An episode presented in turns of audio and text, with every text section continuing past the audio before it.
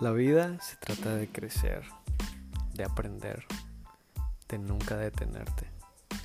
Sobre la mesa nos llevará a diferentes temas de conversación, de aprendizaje o de lo que sea que nosotros podamos usar para ir hacia adelante nunca dejar de crecer en estos temas que siempre vamos a poner sobre la mesa. Gracias por estar en este momento en ese lugar disfrútalo.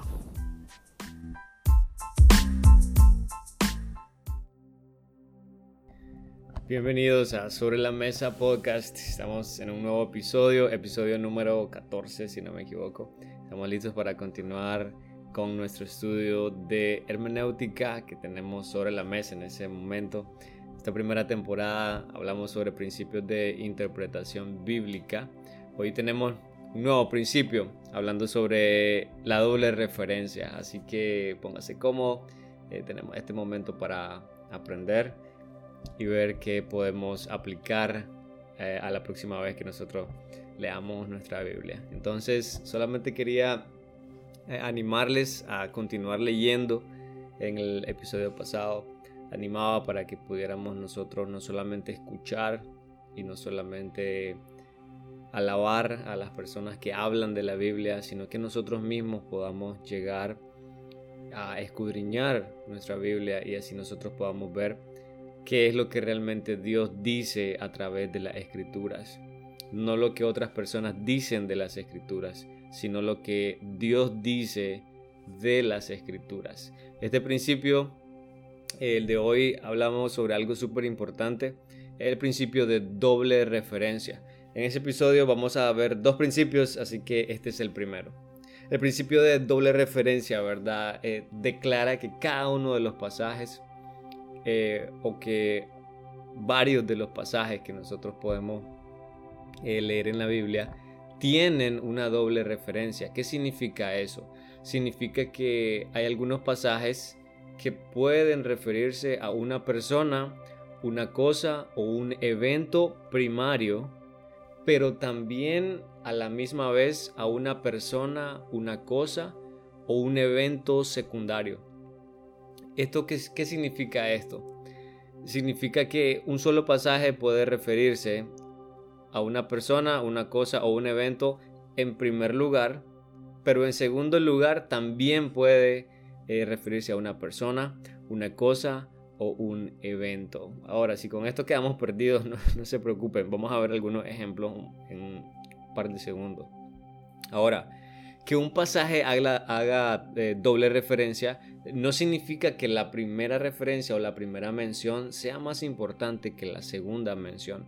Ambas menciones tienen eh, el mismo nivel de importancia. Es simplemente eh, por el orden de menciones. Entonces, ahora, si con esto quedamos perdidos, no hay ningún problema. Eh, la doble referencia la vamos a, entender con los ejemplos. Entonces, vayámonos a los ejemplos de una vez. Eh, ejemplo número uno. En el ejemplo número uno vamos a estar en uno de los profetas menores, uno de los que conocemos como Oseas. En Oseas, en el capítulo 11, hay un verso muy interesante y de aquí vamos a sacar el primer ejemplo de la doble referencia. El primero es eh, Osea 11.1. Dice el versículo 1. Cuando Israel era muchacho, yo lo amé y de Egipto llamé a mi hijo. Aquí Dios habla de Israel como una persona. Si se fijan, Él se refiere a Israel como un muchacho y también se refiere a Israel como un hijo. ¿Ok? Entonces vemos la primera referencia eh, y eh, Israel, porque la primera referencia es simplemente porque es la primera mención en este pasaje. Se refiere a Israel y lo llama un muchacho primeramente y luego lo llama un hijo. Ahora, desde que nosotros leemos, podemos ver esta parte. Ahora, si ustedes tienen una Biblia con referencia, ustedes se van a fijar eh, si no me equivoco, tiene una letra pequeña, una letra A, y nos va a mandar al Nuevo Testamento. Y ahí vamos a encontrar la segunda referencia a este pasaje. Entonces, si ustedes pueden irse al final de su Biblia, ahí pueden ver que es Mateo 2.15. Dice Mateo 2.15, y estuvo allá hasta la muerte de Herodes, para que se cumpliese lo que dijo el Señor por medio del profeta cuando dijo, de Egipto llamé a mi hijo. Ok, esta es la segunda referencia. Si ustedes se fijan, es el mismo pasaje que acabamos de leer en el libro de Oseas. Ahora, Mateo, la palabra hijo se refiere a Jesucristo. Esta es la segunda referencia. Entonces, Oseas se refiere a Israel como un hijo, esa es la primera referencia. Pero el mismo pasaje se hace referencia a Jesús como un hijo y esa es la segunda referencia. ¿Cuál es la segunda referencia que nosotros podemos notar entonces en el libro de Mateo? Es la frase, de Egipto llamé a mi hijo. Pero fue la primera referencia que nosotros leímos en Oseas, fue la primera mención. Ahí está la doble referencia, ahí tenemos la doble referencia. Está la primera referencia es Egipto como un hijo, como un muchacho, y la doble referencia o la segunda referencia es a Jesucristo. Ahí nosotros podemos ver el ejemplo primero de este principio de doble referencia. Eh, si con este ejemplo no quedamos tan claros, vámonos al segundo ejemplo. El segundo ejemplo vamos a estar en uno de los libros, de los primeros cinco libros de nuestra Biblia, y es el libro de Deuteronomio. En el libro de Deuteronomio nosotros del capítulo 18 vamos a sacar el segundo ejemplo. Eh, Deuteronomio 18, versículo 15 profeta de en medio de ti, de tus hermanos, como yo, te levantará Jehová tu Dios, a él oiréis. 16. Conforme a todo lo que pediste a Jehová tu Dios en Horeb el día de la asamblea, diciendo, no vuelva yo a oír la voz de Jehová mi Dios, ni vea yo más este gran fuego, para que no muera. 17. Y Jehová me dijo, han hablado bien en lo que han dicho. Profeta les levantaré de en medio de sus hermanos, como tú, y pondré mis palabras en su boca, y él les hablará todo lo que yo le mandaré. Mas a cualquiera que no oyere mis palabras, que él hablare en mi nombre, yo le pediré cuenta. Si miramos el contexto de este pasaje, eh, vemos ya a Moisés, ¿verdad? Ya estaba un poco viejo y ya sabía que su carrera estaba pronto a terminarse. En este pasaje Dios está prometiendo levantar eh, del mismo pueblo de Israel a un profeta. Era necesario alguien nuevo porque Moisés ya estaba casi al final de su recorrido. Ahora, sin duda alguna, ese profeta que se iba a levantar, si todos ya conocemos, ¿verdad? O no importa si no conozcas, la voy a decir ahorita. Eh, sin duda alguna la primera referencia es para Josué, porque este es el hombre que se levanta luego de Moisés. Entonces la primera referencia de este pasaje es Josué. Veamos la segunda referencia y nos vamos a ir al libro de Hechos. Hechos capítulo 3, del verso 20 hasta el 23 vamos a ver y la confirmamos. Si está con su Biblia, ojalá que sí, eh, podemos confirmarlo, ¿verdad? Para que podamos ver eh, qué es lo que la Biblia está diciendo exactamente. Dice el verso 20 de Hechos capítulo 3, y Él envíe a Jesucristo, que os fue antes anunciado, a quien de cierto es necesario que el cielo reciba hasta los tiempos de la restauración de todas las cosas, de que habló Dios por boca de sus santos profetas que han sido desde el tiempo antiguo. Porque Moisés dijo a los padres, el Señor vuestro Dios os levantará profeta de entre vuestros hermanos, como a mí, a él oiréis en todas las cosas que os hable. Y toda alma que no oiga a aquel profeta será desarraigada del pueblo. Esta es la segunda mención. Ojo con este versículo 22 y 23. Son las palabras de Deuteronomio. Son las palabras que Moisés dijo. Ahora, aquí la está citando el apóstol Pedro. Pedro cita Deuteronomio y hace una segunda mención. La primera mención es para Josué, que ya la miramos hace unos segundos atrás. Pero la segunda mención es a Jesús. Yo no sé ustedes, pero el hecho de poder ver estas conexiones a mí me parece increíble. Eh, Pedro no tenía nada que ver, ni siquiera en tiempo, no tenía ninguna conexión más que Dios y el Espíritu Santo como mínimo común, por decirlo así. Pero para mí me parece increíble cómo hay estas conexiones, cómo son estas primeras menciones y segunda mención, eh, cómo se conectan. Es increíble. Josué es la, es la primera mención y es la persona primaria de, de este verso. Jesús es la mención secundaria, es la persona secundaria. Ojo con lo que les había dicho, no es que Josué sea más importante que Jesús, no, en ningún momento. Ambos menciones tienen la importancia, ambas menciones tienen toda la importancia. Esto es la doble referencia, esto es la doble referencia. Me llama muchísimo la atención, una de las cosas que me encanta de la Biblia es el hecho de poder ver estas conexiones sin error, ver estas conexiones que no, no, hay margen de duda y no te deja con, con, con, la cabeza llena de preguntas, ¿no? En realidad la Biblia, si nosotros nos podemos escudriñarla y leerla de una forma correcta y con esa sed, podemos llegar a entenderla de una forma eh, casi perfecta. Tenemos al Espíritu Santo, vamos, era lo que decía en el episodio anterior, Jesucristo dice, y van a conocer la verdad. Si ustedes permanecen en mi palabra, van a conocer la verdad, y cuando conozcan la verdad, van a ser verdaderamente libres. Comentaba con alguien, ¿verdad? Y el hecho de que la Biblia es literalmente un foco.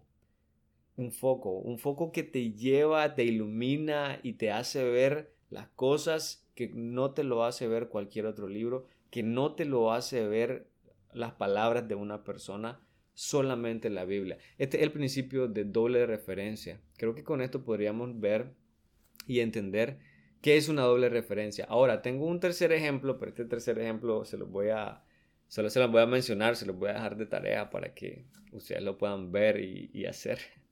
Eh, el ejemplo es, es en Ezequiel, el capítulo 28, del versículo 12 al verso 17. Y ese, ahí ustedes pueden ver cuál es la primera referencia y cuál es la segunda referencia y mostrar eh, el principio de doble referencia. Así que se los dejo de tarea, ojalá que lo puedan encontrar. Está muy fácil, de hecho. Eh, no se vale que lo, que lo busquen en internet, no, no se vale. Eh, se vale que, que, lo escudriñen, que lo lean, pues, por favor. Entonces, se los dejo de tarea, es el ejemplo número 3 y está en Ezequiel 28 del 12 al 17. Este es el principio de doble referencia. Vayámonos al segundo eh, principio que tenía eh, disponible para este episodio. De hecho, es el principio penúltimo. Ya para que, bueno, ya casi terminamos. Un episodio más sería entonces, de hecho, para poder tener esta primera temporada terminada. Entonces, bueno, vayámonos al principio de primera mención. Eh, ¿Qué es el principio de primera mención? El principio de primera mención eh, declara que la primera mención de una cosa o un tema en la Biblia o en las escrituras nos da una clave para que podamos entender ese tema o esa cosa en el resto de las escrituras. Significa que tenemos que poner atención a esas primeras menciones. La primera vez que se menciona a Satanás, la primera vez que se menciona a Jesús, la primera vez que se menciona el perdón, la primera vez que se menciona la gracia. Eh, poner atención porque esa primera mención de cada una de las cosas me va a dar el camino para entender esa cosa o ese evento en el resto de las escrituras. Veámonos a los ejemplos para que podamos eh, aclarar un poco. Ok, el ejemplo número uno que tengo es la primera mención de Satanás en la Biblia. Muy interesante. Eh, no, no, vamos muchos capítulos, ¿verdad? Eh, leyendo en la Biblia cuando nos encontramos a este, a este sujeto. Ok, la primera mención de Satanás la miramos en Génesis capítulo 3, en el primer verso. Ok, aquí hay una clave. Eh, de hecho, es una descripción que se hace de Satanás. la clave, ¿cuál es la clave? Si ustedes tienen su Biblia, ¿verdad? Lo pueden notar. En Génesis 3.1 hay una descripción que se le da a la serpiente, que en este caso es Satanás. ¿Cuál es la descripción? La descripción es astuta. La descripción es astuta. Si nosotros hemos leído la Biblia, ya hemos tenido muchos años de leer la Biblia, creo que podemos estar de acuerdo en que por una de las cosas, si no es la primera, en la que Satanás es conocido, es por su astucia. Es por su astucia, es por su forma de usar la inteligencia en una forma negativa, en una forma dañina, en una forma eh, destructiva para el ser humano. Entonces, al ver esta primera mención, nosotros podemos entender cuál es el propósito que tiene Satanás en el resto de la Biblia, o al menos uno de sus propósitos. Él trabaja con astucia, él trabaja con astucia. Más adelante en la Biblia podemos ver cuando dice que eh, Satanás anda como un león rugiente, con una astucia listo para buscar a quien destruir. ¿Ok? Entonces, ese es el ejemplo de primera mención. La primera mención me da una clave para poder entender ese mismo tema o esta misma persona o esta misma situación más adelante durante todas las escrituras. El ejemplo número uno. Vayámonos al ejemplo número dos. El ejemplo número dos, eh, bueno, nuevamente tengo a Satanás, pero con otro tema eh, un poco diferente. También, ¿verdad? En Génesis 3.1, de hecho en el mismo versículo lo podríamos encontrar. Y ahí lo podemos ver. Dice, pero la serpiente era astuta, que este es el principio, o el ejemplo, perdón, primero que teníamos. Pero sigamos leyendo. Más que todos los animales del campo que Jehová Dios había hecho. La cual dijo a la mujer, ojo con la primera pregunta o la primera vez en que Satanás abre su bocota. Ojo con eso. Con que Dios os ha dicho, no comáis de todo árbol del huerto. ¿Qué clase de pregunta? Bueno, si ustedes se fijan, Satanás ni siquiera saluda, ¿no? Ahí podemos ver que es un irrespetuoso. Pero bueno, ese no es el tema. Eh, al final, lo que podemos ver es que con esa pregunta encontramos una clave encontramos una clave.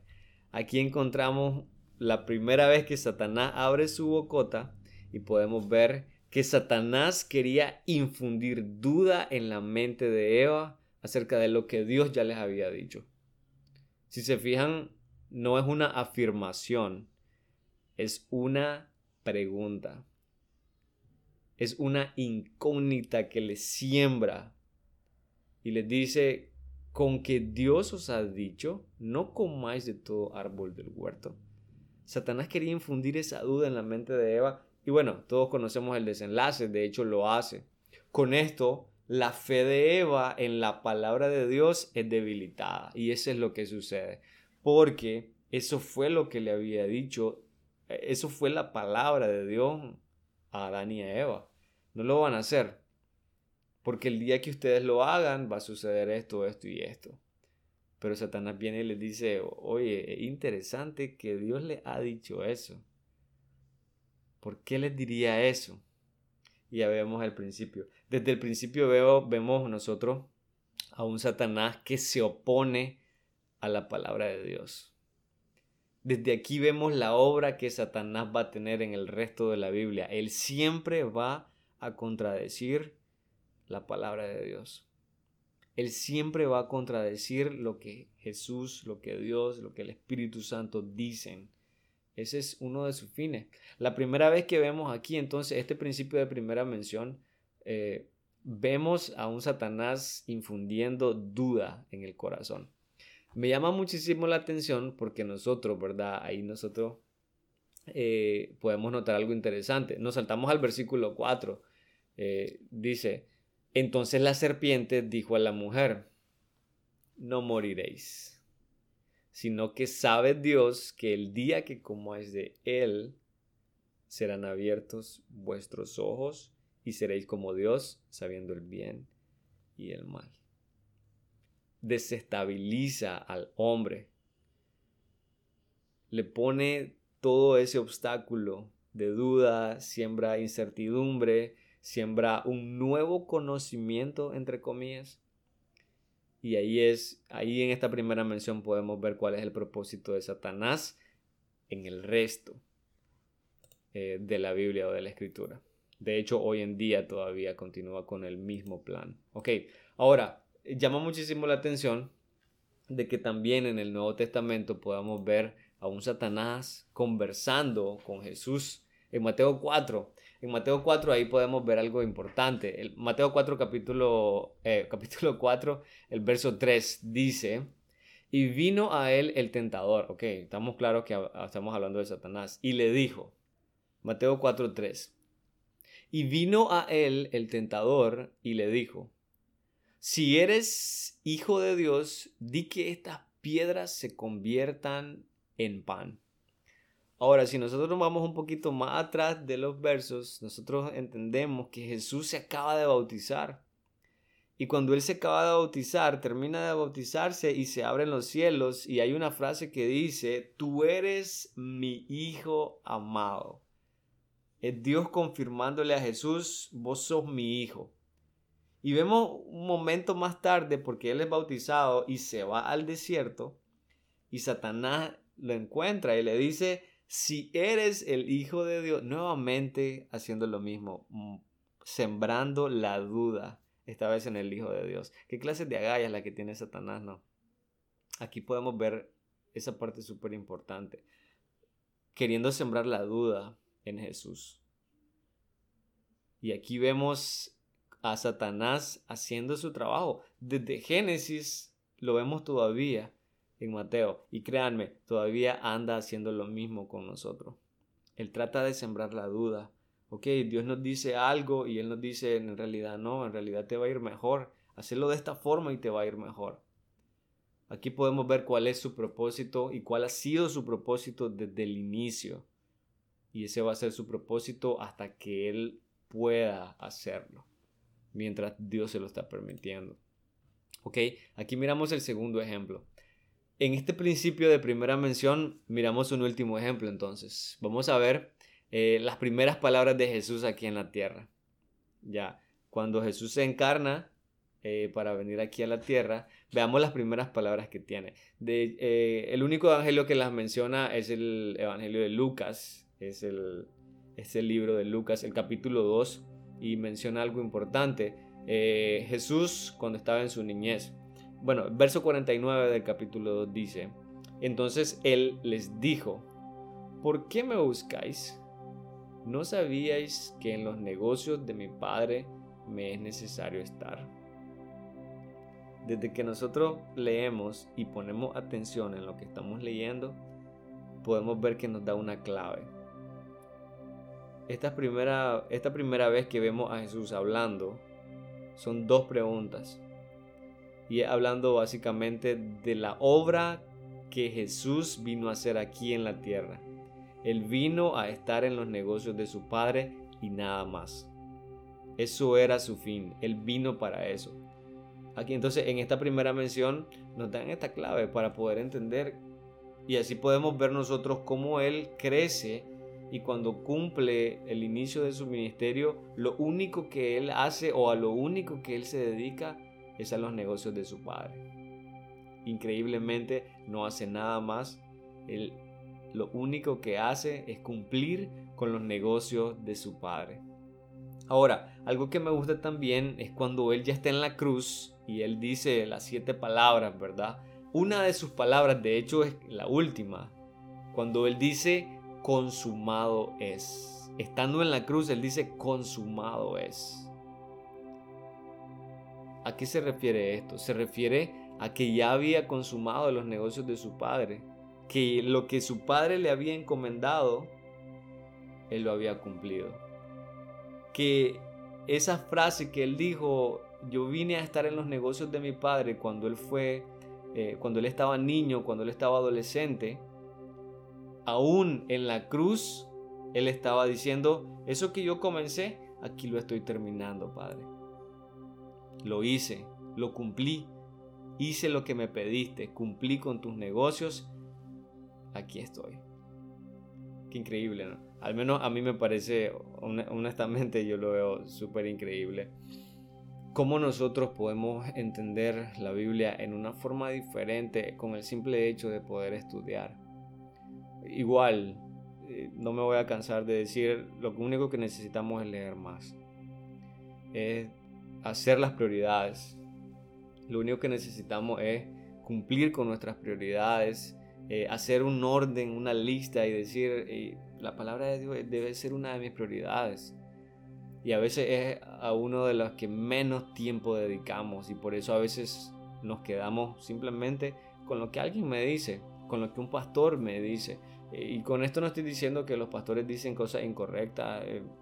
De hecho, hay, es la opción también, pero lo que estoy diciendo es que cada uno de nosotros tenemos que ser personas que escudriñamos, tenemos que ser personas que leemos con inteligencia, con sabiduría. Y eso es algo que va a cambiar nuestra forma de ver la Biblia, pero también va a cambiar nuestra forma de vivir. No voy a creer simplemente lo que alguien me dijo, lo que yo creí desde pequeño. Yo voy a creer lo que la Biblia dice y nada más. Y ahí es donde cumplimos que la Biblia es nuestra única regla de fe y práctica. Si no está en la Biblia, yo no lo creo. Muchas gracias. Este es el episodio penúltimo de esta temporada. Así que gracias por acompañarnos. Nos vemos en el último episodio.